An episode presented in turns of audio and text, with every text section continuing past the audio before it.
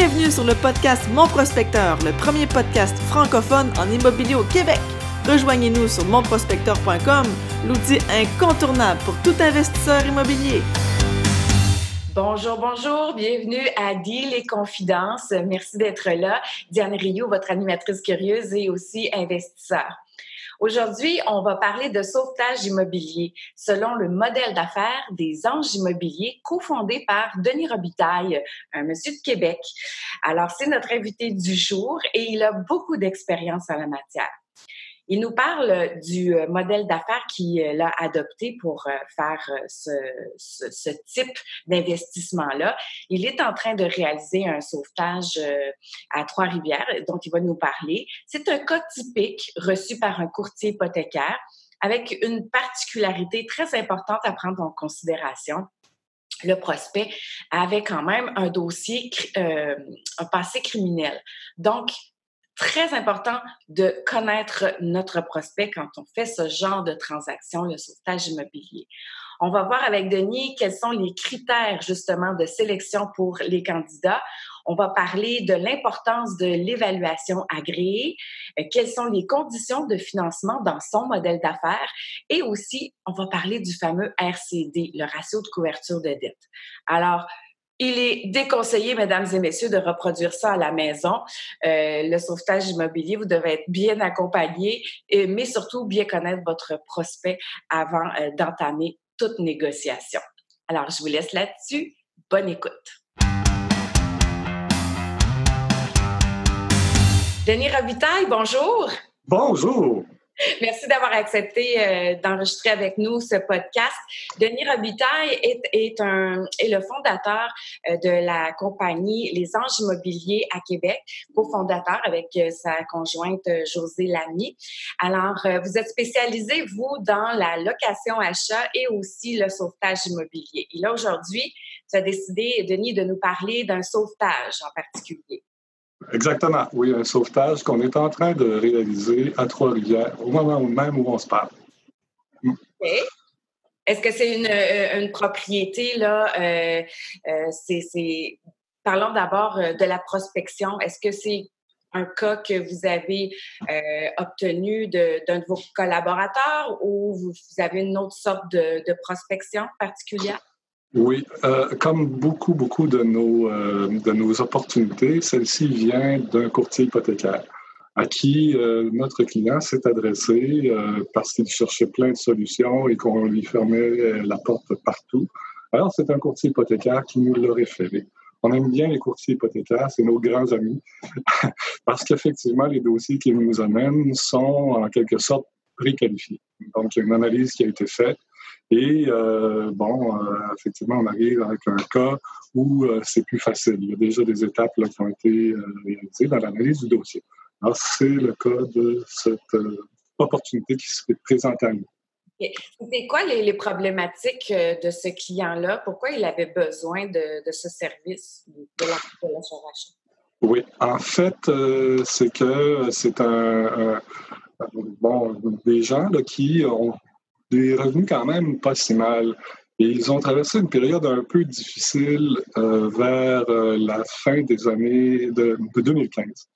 Euh, notamment parce que le monsieur s'est fait prendre dans une en fait dans un trafic de drogue. Il était livreur pour un, pour un trafiquant de drogue. Et ben lui a fait quelques mois de prison. Et évidemment, quand on fait de la prison, les revenus ne sont plus là. Hein? Et euh, en sortant de prison, ben, il a fallu qu'il euh, se trouve un nouvel emploi. Donc, évidemment, pression importante sur les finances, retard de paiement à gauche, à droite.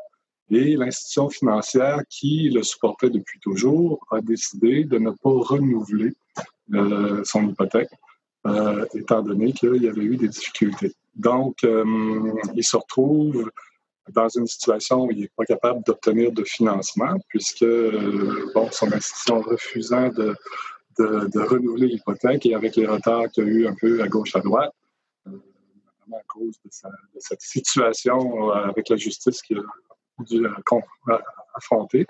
Et ben c'est ça. Donc, il se retrouve avec aucune solution jusqu'à ce qu'on lui parle de notre courtier hypothécaire à qui il s'est adressé. Et le courtier dit, ben écoute, j'ai une, seule solution pour toi. Et euh, c'est comme ça que le dossier est arrivé chez nous. Dis-moi, Denis, euh, c'est assez complexe comme dossier. Euh, ça a été quoi ton analyse? Qu'est-ce qui a fait en sorte que tu as dit, OK, on va aller de l'avant dans ce cas-là? Qu'est-ce qui a fait que tu as accepté de prendre en achat-rachat ce, monsieur? Oui, en fait, ce qui est important pour nous dès le départ, c'est d'établir la capacité que la personne ou cette famille-là a de racheter la propriété. Hein. Donc là, il faut que les conditions gagnantes soient là. Donc, stabilité de revenus et d'emploi. Effectivement, après la prison, le monsieur travaille maintenant pour une entreprise. Il y a du travail. Il travaille euh, plus de 40 heures par semaine. Sa conjointe, la même chose. Alors, sur le plan des revenus, je pense qu'on a de quoi de, quand même très bien. Sur le plan aussi de la propriété, ça c'est important. On, veut bien aider les gens, mais il faut que la propriété ait une valeur.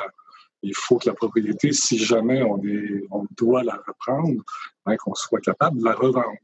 Alors, euh, évidemment, on s'est déplacé, on est allé voir la propriété et on l'a fait évaluer, euh, puis inspecter. puis, bon, tout est là, tout est beau, tout est parfait.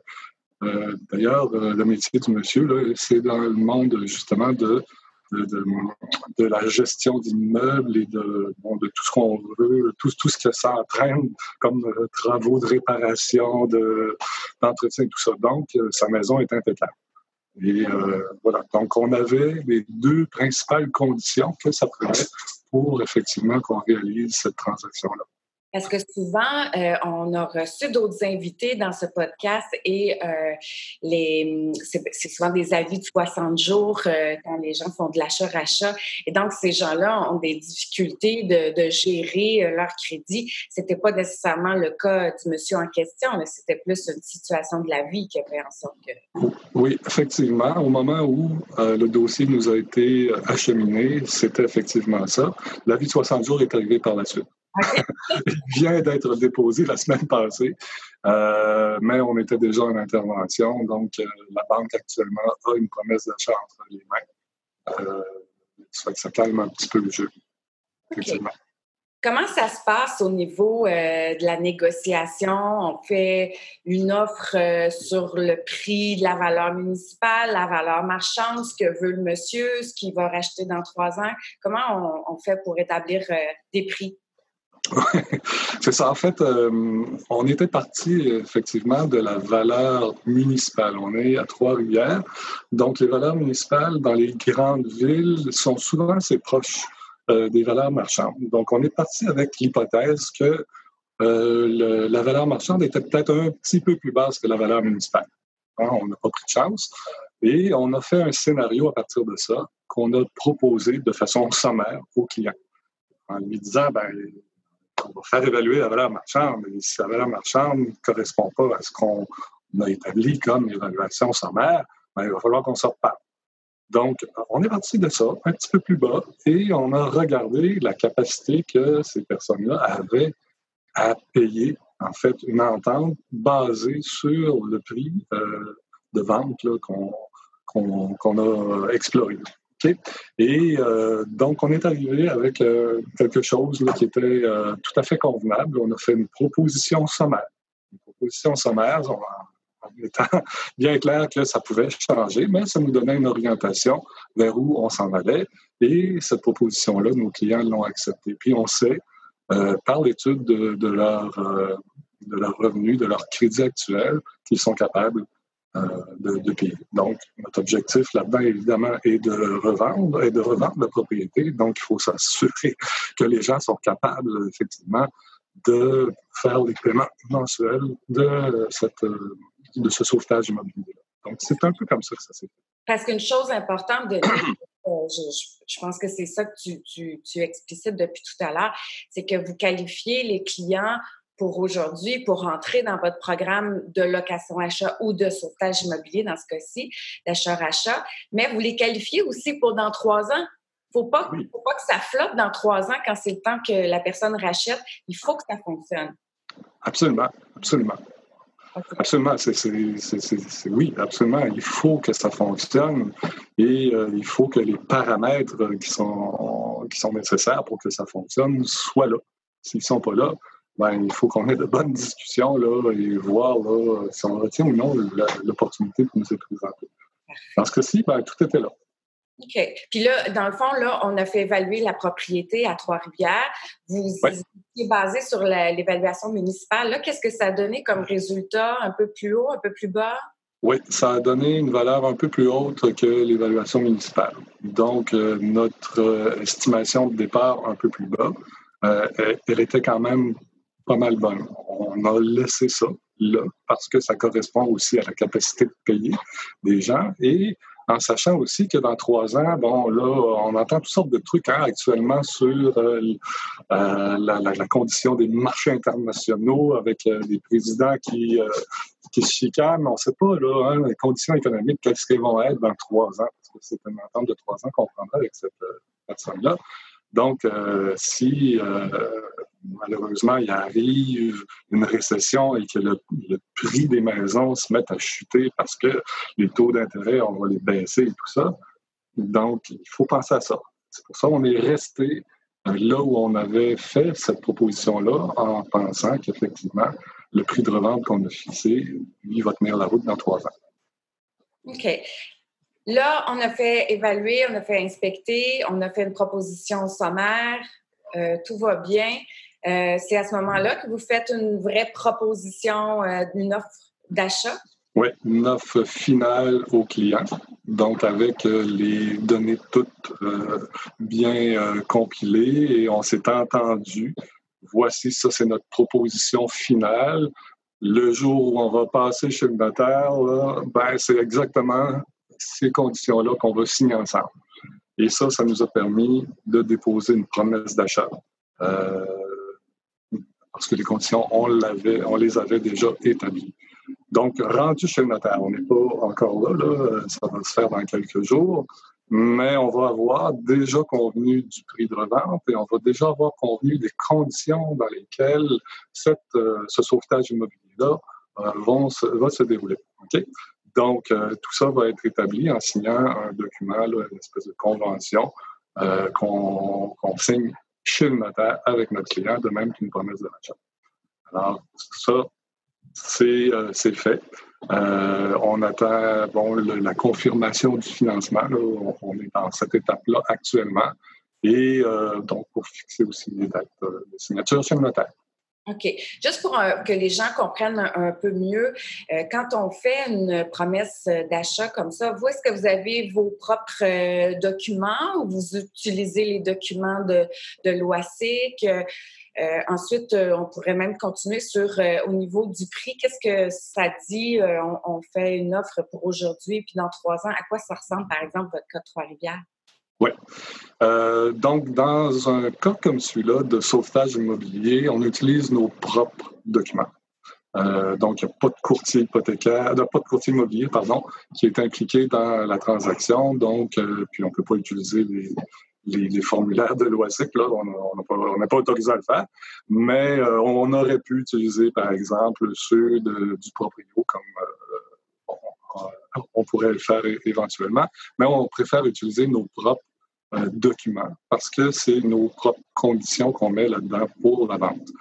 Euh, et quand on est dans un mode de rachat, donc c'est la même chose, on utilise nos propres documents, euh, donc promesse d'achat notamment, pour convenir du rachat de la propriété. Donc ça, c'est ça. Comment on établit le prix de revente? Ben, c'est une des raisons pourquoi on fait évaluer la propriété.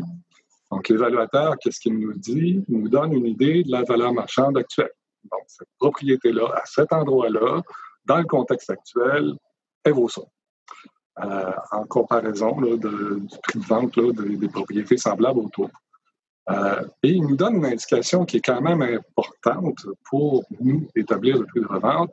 Il qualifie le marché qualifie le marché passé et actuel. Évidemment, il ne peut pas s'étirer le bras pour dire dans trois ans, le marché va être là, mais on peut, euh, en discutant évidemment avec, euh, des fois là, avec l'évaluateur, on peut s'étirer un petit peu le bras, nous, euh, pour dire, bon, ben si ce genre de propriété-là propriété -là se vend bien et qu'il y a un marché intéressant, ben, on peut supposer que ce marché-là va être semblable dans trois ans.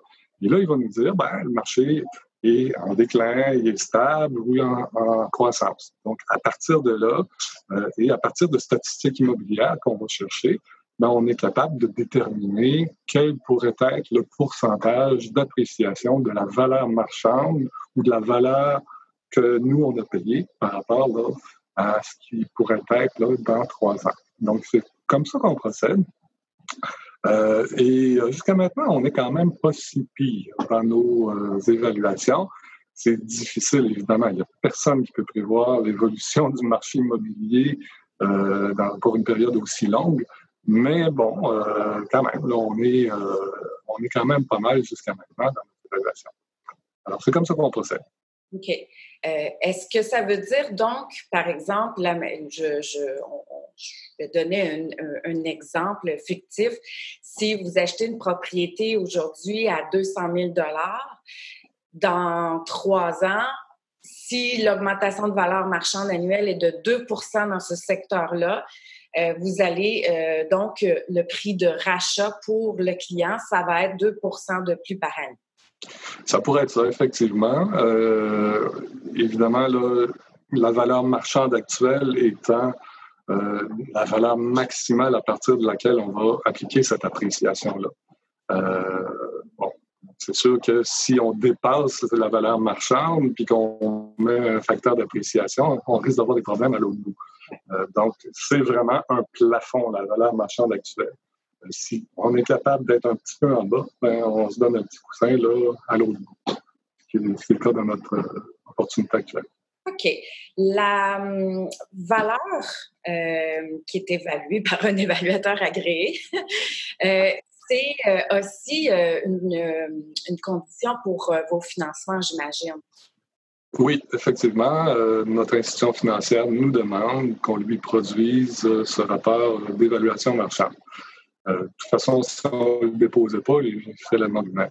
Donc, on préfère avoir, disons, mais garder le contrôle sur, euh, sur l'évaluation. Pourquoi? Parce que, bon, au fil du temps, ben, les évaluateurs, on, commence à les connaître un peu, ils savent ce qu'on fait aussi, et on est capable de dire, ben, voici l'objectif qu'on poursuit avec cette propriété-là.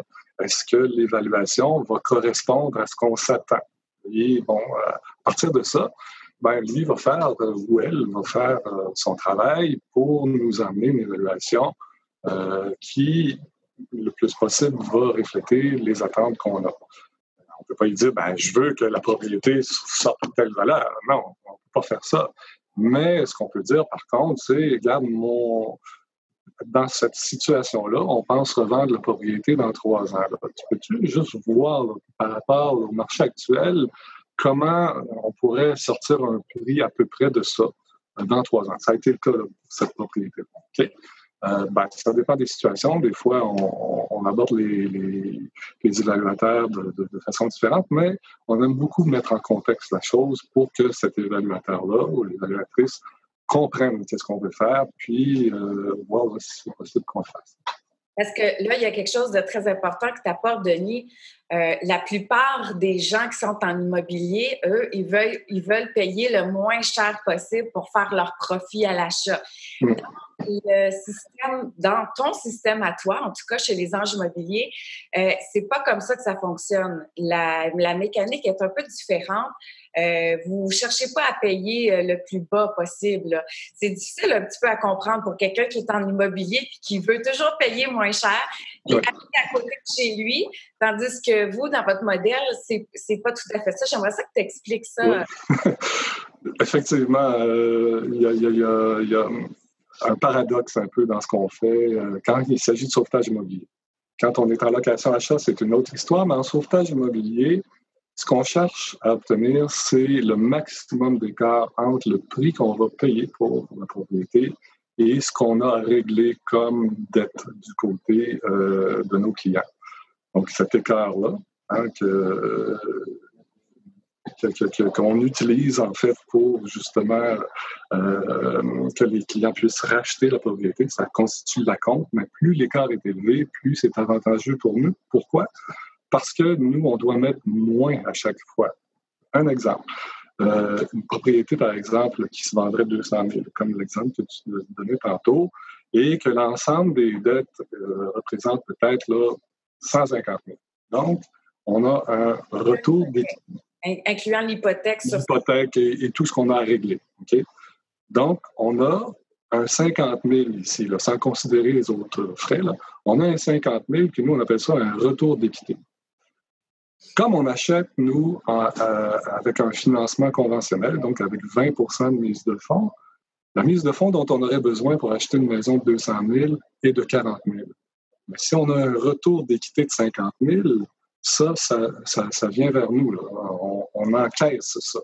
Alors, ça fait une opération qui est vraiment très intéressante parce qu'on récupère tout de suite nos billes et, même souvent plus.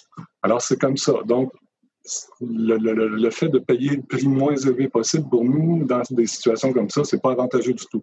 On essaye plutôt d'étirer le plus possible vers le haut pour euh, maximiser ce retour d'équité-là. OK. Parce que dans les autres modèles de sauvetage immobilier, on en a reçu d'autres invités, tout ça. Et euh, souvent, ils procèdent avec euh, financement de un prêteur privé, par exemple. on, se fait financer un coût de, propriété très bas. Et après, on se fait refinancer au conventionnel. Donc, c'est sûr qu'ils veulent payer moins, moins cher possible dans ces cas-là. Et là, euh, ce qu'on comprend, c'est que c'est tout à fait une autre façon de procéder. Absolument, absolument. Nous, on, essaie de. On, essaie, on réussit à chaque fois qu'on pense au financement avec une valeur marchande, euh, c'est-à-dire un prix de vente qui s'approche le plus possible de la valeur marchande dans les cas de sauvetage immobilier. Euh, et on ne passe pas souvent, du moins, par des prêteurs privés. Les prêteurs privés, on pourra éventuellement les utiliser euh, dans des situations où ça presse vraiment beaucoup puis qu'on n'a pas le temps d'aller au financement conventionnel. On va y aller par la suite, mais c'est les seuls moments où on va utiliser effectivement les prêteurs privés. OK. Parlons de financement, justement, Denis. Euh, comment ça fonctionne pour vous? Euh, vous avez du financement all-in. c'est souvent ce qui fait défaut aux investisseurs quand on a fait une ou deux ou trois ou quatre sauvetages immobiliers ou des locations achats. Après, les gens sont comme bloqués. Comment ça fonctionne euh, pour vous? Ben, c'est ça. Il a fallu travailler fort. Hein. Il a fallu travailler fort et euh, développer un modèle qui euh, fonctionne et qui est acceptable par notre institution financière principale. énormément de discussions. Il a fallu faire nos preuves en y allant au début par nous-mêmes, pas par notre entreprise, mais par ma conjointe et moi, personnel, faire nos premières transactions et faire la démonstration que ce qu'on fait, là, ça marche. Et euh, à partir de là, il y a un petit peu d'ouverture qui s'est faite. On y est allé au commercial avec une première transaction. OK, ça fonctionne. Une deuxième, voilà, et on a établi notre mode opérationnel. Donc, euh, on est très chanceux, effectivement. Ben, très chanceux. Non, on a travaillé beaucoup, en fait, pour obtenir ces conditions-là. Mais euh, maintenant, là, en fait, on, demande du financement et on l'obtient si euh, on respecte effectivement les conditions qu'on nous a imposées d'une certaine manière, mais avec lesquelles on est très à l'aise. Donc, tous les deals qu'on monte au financement, tous, sans exception, ont été acceptés du premier coup. Qu'est-ce qu'on vous demande, Denis, euh, au financement, par exemple, si on revient à la, propriété de Trois-Rivières, il demande euh, qu'est-ce que vous joignez de financement? Ben, il demande euh, principalement quatre affaires. Première chose, la promesse d'achat. bon, et, toutes les contre-propositions, modifications et tout ce qui pourrait s'en suivre. donc, promesse d'achat. Deuxième chose, il nous demande un bail de la régie. Nous, on, sourit dans, on sourit en coin parce qu'on sait que notre convention plus tard va éliminer ce bail-là. Mais ils ont besoin de ça pour leur registre. Et puis, bon, ben, s'il y a des gens qui inspectent le travail de ceux qui nous financent, ben, ils vont voir que le document est là. Euh, ils nous demandent également un rapport d'évaluation. Donc, l'évaluation marchande dont on parlait tantôt. Ils veulent l'avoir et ils veulent que ce soit à leur nom. Pas de problème avec ça. On l'a déjà, puis on en a besoin de toute manière pour établir notre stratégie. Et euh, ils nous demandent aussi de nous faire, de, leur produire un résumé des euh, revenus et dépenses de la période de location en fonction des critères qu'eux ils utilisent. Et euh, selon ces critères-là, ben, en fait, les critères sont pas compliqués. ils veulent avoir les revenus, des, revenus réels, les taxes municipales et taxes scolaires réelles. Ils nous imposent bon, des frais d'entretien, nous impose des frais de gestion et nous impose aussi une, vacance. Et euh, si euh, tous ces euh, frais d'opération-là, en plus du paiement hypothécaire, on, est, on est au moins égal à nos revenus, ben, ils acceptent le financement. Donc, c'est dans le jargon des, des investisseurs financiers, c'est le ratio de couverture de dette supérieur à 1. Et ça, il n'y a pas grand, pas grande institution qui accepte ce genre de conditions-là. Pour nous, ça ne cause pas de problème du tout parce qu'on est souvent dans des 1.4, 1.5. Celui-là, justement, l'opportunité sur laquelle on est en train de travailler est à 1.7. Donc, on, est loin, loin, loin là, de, ce 1-là. Donc, pour autant que euh, nos revenus soient supérieurs aux dépenses d'opération plus les paiements, en fait, euh, les versements hypothécaires, tout est accepté. OK. Je vais prendre la balle au bon. Ratio de couverture de dette, est-ce que tu peux expliquer aux gens qui ne sont pas familiers avec ce terme-là? Oui. Ratio de couverture de dette, en fait, c'est euh, le rapport entre le revenu qu'on gagne et l'ensemble des dépenses d'opération. Donc, ce que je disais tantôt, taxes municipales, taxes scolaires, euh, entretien, euh, gestion et vacances aussi. Donc, ça, c'est les dépenses d'opération. Donc, dépenses d'opération plus paiement hypothécaire. On oppose les, les revenus à ça. Donc, on divise l'un par l'autre, si on veut. Et quand on a un, ça veut dire que les revenus sont, égaux, sont égaux à l'ensemble des dépenses d'opération plus les paiements hypothécaires. Donc, ça veut dire que finalement, on ne fait pas d'argent avec ça, on est kiff-kiff. Mais à partir du moment où les revenus sont plus élevés, ben là, on a des ratios euh, qui euh, sont supérieurs, donc supérieurs à 1. Merci, merci, merci.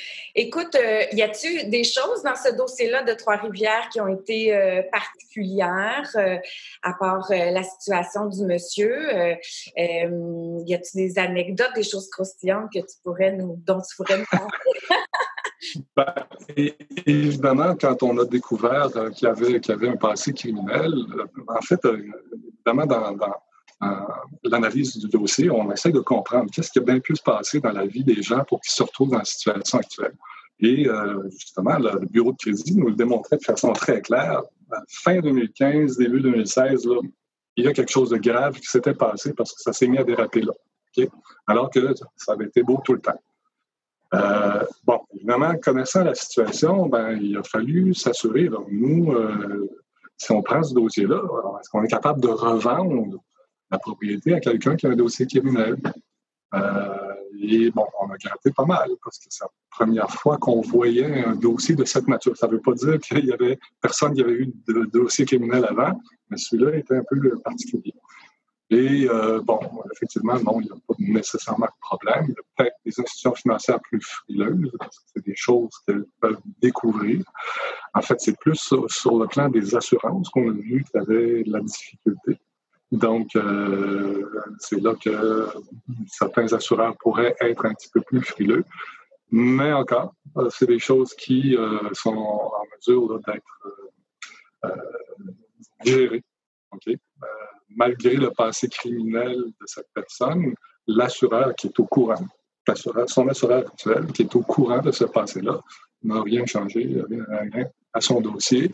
Et en jasant avec cet assureur-là, ben, nous confirme effectivement quand ce sera le temps pour lui d'aller chercher une nouvelle assurance, euh, étant donné qu'il va devenir disons, locataire pendant un certain temps et qui va aller racheter un peu plus tard, donc il va devenir propriétaire, devra, devra avoir ses assurances en conséquence, ben, qu'il n'y aura pas de problème.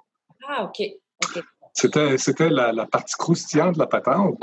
Euh, sinon, pour, tout le reste, là, je veux dire, c'est un dossier qui est relativement facile. OK. Euh, donc, pas de leçon à retenir, mais peut-être que tu pourrais donner des conseils à des gens qui aimeraient se lancer dans cette aventure. oui, ben, en fait, il faut toujours trouver, dans un cas de sauvetage immobilier, qu'est-ce qui s'est passé dans la vie des gens. Puis il faut avoir la vraie, la, la vraie vérité. La vraie, vraie vérité. Parce que si le monsieur avait compensé par nous dire Ouais, ma femme a été malade pendant quelques temps, nos revenus ont baissé, euh, j'ai une carte de crédit qui est passée parce qu'on a eu un jour de retard de 6% à 19% là, ça s'est mis à déraper. Non. Moi, j'achète pas ça, c'est pas une bonne raison. Donc, euh, en, poussant un petit peu plus l'investigation, là, on a découvert la chose. Donc, il faut absolument connaître qu'est-ce qui s'est passé dans la vie des gens pour que ça, ça se mette à mal aller. Ce qu'on veut éviter à tout prix, c'est des gens qui sont pris dans une espèce de spirale d'endettement et qui sont plus capables de s'en sortir parce qu'ils ne savent pas gérer leurs affaires. Non, c'est pas ce qu'on cherche. Ce qu'on cherche, c'est des gens qui est arrivé quelque chose, qui les a déstabilisés. Cette chose-là, elle est réglée. On regarde en avant. Mais bon, cette chose-là, malheureusement, a causé des problèmes actuellement, qui est possible de régler un petit peu plus tard avec, euh, notre, euh, avec notre aide. Donc, c'est ça. Euh, je pense que ceux qui veulent faire du sauvetage immobilier doivent, en premier lieu, savoir toute l'histoire comme faut. Parce que c'est une question de relation de confiance qu'on établit. Hein. Oui, puis aussi, on peut se ramasser avec une foule de problématiques. puis d'ailleurs, vous, je crois que vous travaillez avec des investisseurs. J'imagine que pour leur, leur, leur tranquillité d'esprit, ils veulent savoir un peu c'est quoi le profil, ça leur de, rentrer dans, comme tu disais, une spirale de problèmes euh, qu'on aurait pu éviter si on avait connu la personne mieux. Ben oui, absolument, absolument. Donc, euh, il faut, faut, effectivement, comme on travaille avec des, investisseurs, les rassurer là-dessus. Euh, puis, bon, tout le monde doit avoir l'esprit tranquille. Ça ne veut pas dire qu'on n'a pas de problème jamais, Hein? bien sûr, on aide des gens qui ont de la difficulté. C'est sûr qu'il faut être prêt, des fois, à, traiter des situations euh, qui sont, bon, peut-être pas euh, ordinaires, mais bon, quand même, quand on, le sait, ce qu'on fait, puis qu'on on, s'est préparé à faire des interventions. Bon, c'est toujours les mêmes affaires qui reviennent. Donc, on sait, on sait, on sait comment gérer les situations. Alors, c'est ça. Donc, euh, dans ce cas-ci, comme dans tous les autres, là, on, a, pris les mesures que ça prenait pour... En fait, là, l'investisseur, c'est nous. Alors, euh, on n'a pas trop de problèmes avec avec un investisseur euh, partenaire dans cette dans ce deal-là, mais pour tous les autres, effectivement, une revue diligente euh, qui est quand même rigoureuse qu'on doit, faire. Génial. C'est très intéressant, Denis. On, file vers la fin, mais je crois que je vais te réinviter pour qu'on parle d'une problématique qu'on voit parfois, qui est assez euh, particulière. Euh, J'imagine que ça vous est déjà arrivé euh, d'avoir une propriété que vous étiez en train d'acheter puis, qui a été saisie. Euh, J'ai déjà euh, entendu conter ce genre d'histoire, donc ce serait intéressant qu'on puisse en reparler pour voir comment tu t'en es sorti. c'est pas évident, ça. Effectivement, c'est des choses qui arrivent. Euh, Denis, merci beaucoup. Euh, je, vais te demander ce que je demande euh, à tous les invités à la fin du podcast. Est-ce qu'il y a une, citation qui t'inspire dans la vie de tous les jours ou dans ta vie professionnelle? Oui, en fait, dans la vie professionnelle, je suis tombé à un moment donné sur une situation qui représente vraiment l'état d'esprit dans lequel il faut se mettre quand on fait ce genre de, transaction-là. Ça dit comme ça que 100% des personnes qui n'ont rien essayé ils ont tous échoué. Alors, euh, ben, c'est ça. Si on veut euh, développer ce genre de marché-là, il faut oser. Euh, si, en fait, on, attend que tout soit parfait, ben, on ne fera jamais rien. Parce que le jour où ça sera parfait, ben, le deal sera déjà passé. Donc, c'est ça. Il faut, il faut oser, évidemment, supposer les risques, Hein, ce qu'on fait, là, c'est une gestion des risques hein, de, bout à bout. Mais bon, c'est ça, il faut oser. Puis 100 des personnes qui n'ont rien essayé, ben, ils n'ont rien réussi. Ben, Denis, merci beaucoup d'avoir partagé euh, ça avec nous. Puis, euh, je te souhaite euh, d'aider encore plein de gens autant que possible. Ben, merci beaucoup, Diane. Bonne journée. Bye. Au plaisir. L'a vu, la relation avec le prospect est très importante. Dans tous les cas d'investissement, la communication va vous permettre vraiment de savoir qui sont vraiment les gens avec qui vous allez transiger, puis savoir aussi vraiment qu'est-ce qui se passe dans leur vie. Il faut creuser pour aller chercher elle est venue d'où la problématique pour que la personne en soit rendue à se faire peut-être saisir sa maison ou en tout cas recevoir un avis de 60 jours? Il faut connaître la vraie vérité, puis ça, ça va empêcher des mauvaises surprises en cours de, de transaction. Si les gens, par exemple, sont aux prises avec euh, des mauvaises habitudes de, crédit, chronique, de façon chronique, ils sont pris dans une spirale d'endettement, ben faut peut-être mieux passer son tour pour euh, la tranquillité d'esprit de tout le monde finalement.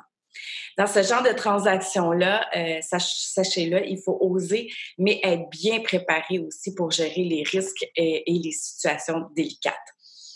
Vous voulez plus de détails, vous, pour devenir un, meilleur prospecteur? N'oubliez pas de lire notre e-book gratuit, le guide ultime de la prospection, et aussi, pourquoi pas, faire votre essai euh, du forfait pro pendant 14 jours si ce n'est pas encore fait. Merci d'avoir été là. On se donne rendez-vous pour un autre deal et confidence.